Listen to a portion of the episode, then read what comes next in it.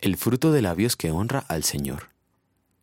Abre, Señor, mis labios, y mi boca proclamará tu alabanza. Salmo 51, versículo 15.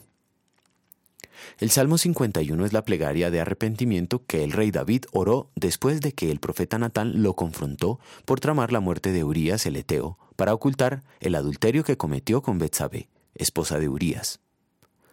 ¿Por qué trató David de esconder su pecado? Por la misma razón que en el Edén Adán y Eva se ocultaron de Dios después de la caída.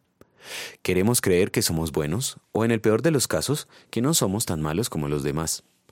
Adán no reconoció su culpa y argumentó que el problema era la mujer que Dios le había dado.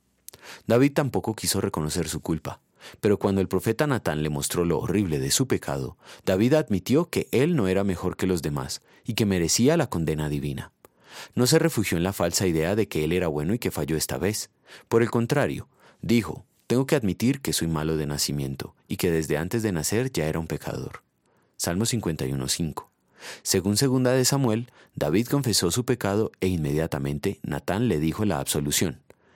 He pecado contra el Señor, reconoció David ante Natán. El Señor ha perdonado ya tu pecado, y no morirás, contestó Natán. El arrepentimiento no solo es reconocer el pecado y sentir dolor por el mal hecho. Judas Iscariote confesó que su traición era pecado, pero no confió en los méritos de Cristo para su perdón. Sabemos esto último porque se suicidó. El verdadero arrepentimiento sí incluye dolor por el pecado y fe en el perdón, pero también manifiesta frutos de arrepentimiento. Uno de estos frutos es la confesión de fe, pues de la abundancia del corazón habla la boca.